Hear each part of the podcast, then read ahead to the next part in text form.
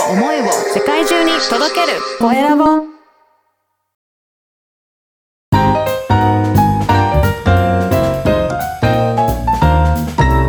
ポッドキャストの配信で人生が変わる。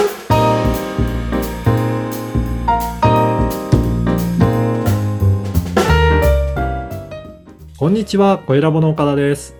こんにちは山口智子です岡田さん今日もよろしくお願いしますよろしくお願いします。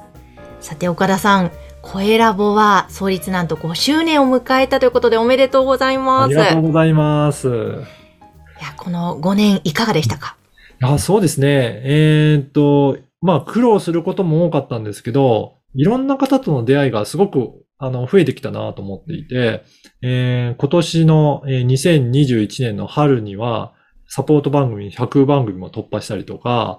本当多くの方の番組サポートさせていただいてるなっていうのは実感しております。いやすごい100番組超えたんですもんねそうですね。はい。いや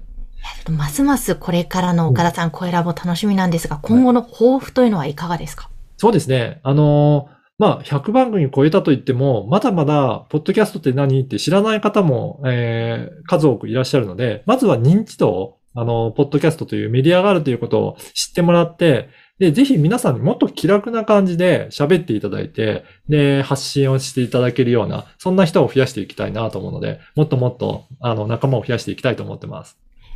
楽しみですね。本当にあの気軽にまずできるよというところ、この番組でも結構お伝えしていますが、ぜひね、きっかけの一つにこの番組もしていただきたいですよね。はい。ぜひ、そうなったらいいなと思って、こ引き続き頑張っていきたいと思います。はい。また続々と新たな番組、きっと岡田さんスタートされると思うので、皆様も楽しみになさっていてください。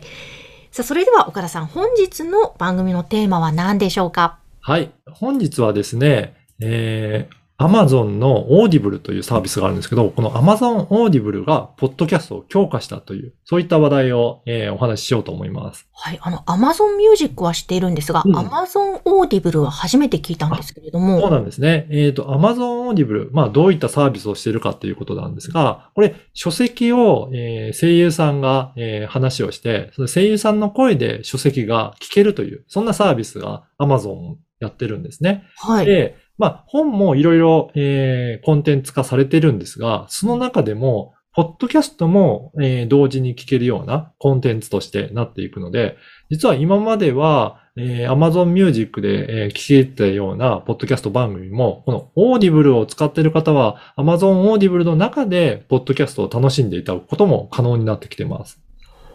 そうなんですね。じゃあまたさらにうん聞くことができるメディアが増えたということですよね。そうなんですよ。今までも、あの、一番、えーよく活用されているのは、Apple の iPhone に入っているポッドキャストアプリが、えー活用している方が多いんですがうん、それ以外にも Spotify という音楽配信のアプリで聞けたりとか、あとは Google の Google えーポッドキャストというサービスがあったり、その他にも、えー Amazon Music だったりとかっていうところあったんですが、えーこの Audible というサービスでも聞けるようになったりということで、ますますこの聞ける、えープラットフォーム、えーアプリが増えてきてるっていうのが今のポッドキャストの状況ですね。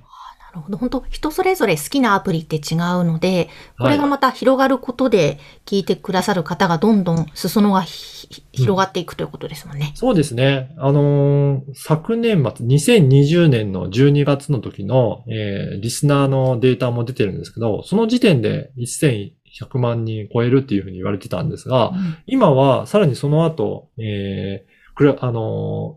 ーアプリとかも増えていったりとか、本当聞けるプラットフォームも増えてきたので、さらに、えーリスナー数は増えてるというふうに言われてますね。おーじゃあますますこの Amazon Audible でもスタートしてと、じゃあ私たちの、例えば私の酒魂とか、この声ラボのポッドキャストの配信で人生が変わるももう聞くことができるということそうなんですね。えっ、と、先ほどもちょっと検索してみたんですが、ちょっと細かい、えっ、と、お話にはなってしまうんですが、この Audible の、Audible の日本版ですね、Audible COJP というドメインでの検索をしたところ、そこの中には登録はまだできていないんですが、えーアメリカ版の audible.com、そちらの方で検索すると、えー私の番組だったりとか、あと山口さんの酒魂の番組も掲載されていたので、まあそういった、えーところから検索いただけると、いろんな番組が聞けるんじゃないかなと思いますので、ぜひ、えー参考にしていただければなと思います。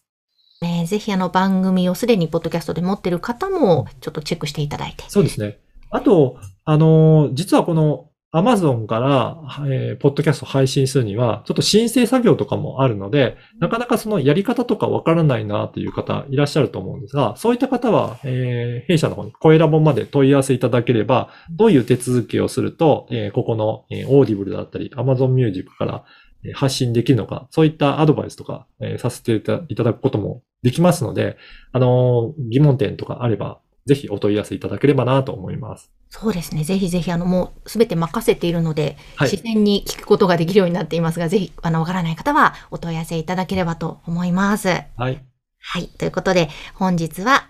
Amazon Audible がポッドキャストを強化、こちらをお送りしました。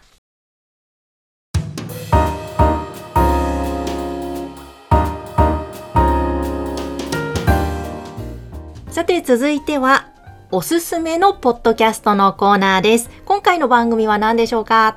今回はですね、花丸手帳チャンネルをご紹介したいと思います。はい。花丸手帳チャンネル、アートワークが可愛いですね。羊のキャラクターと、あと喋ってる方のそうですね。写真があります。はいえっ、と、吉野匠さんという方が、えー花丸手帳の代表をされてるんですが、えー相続とか就活というような、まあそういったことについていろいろサポートされてる、えー方なんですね。で、えーそういった専門家、事業の方だったりとか、専門家の方たちをお招きして、いろいろなテーマでインタビューをされてる、そういった番組です。なので、代表の、え吉野さんが本当専門家にお話を聞いているので、いろんなテーマが、えすごく、え1回については短いんですけど、わかりやすく解説されているので、ぜひ、あの、相続とかそういった、えっ、と、就活にまつわることで、なんかちょっと不安だなとか、いろいろ情報を知りたいなという方は、このポッドキャストで無料で聞けますので、ぜひチェックいただければなと思います。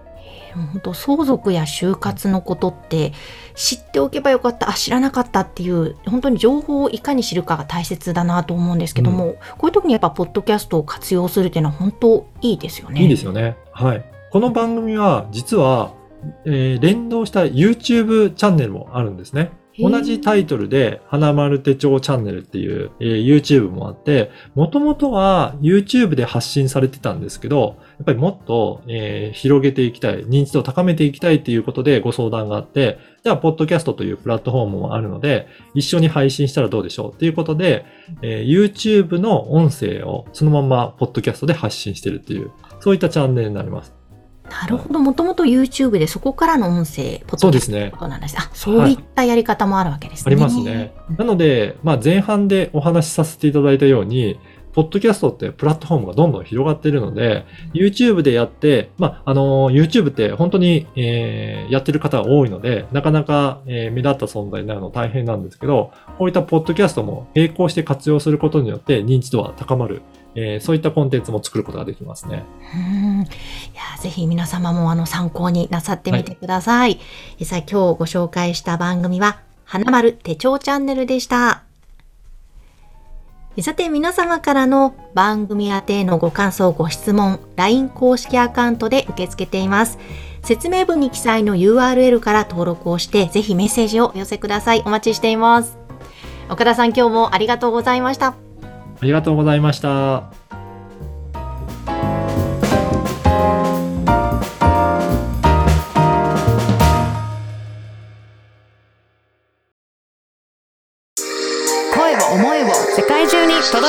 声を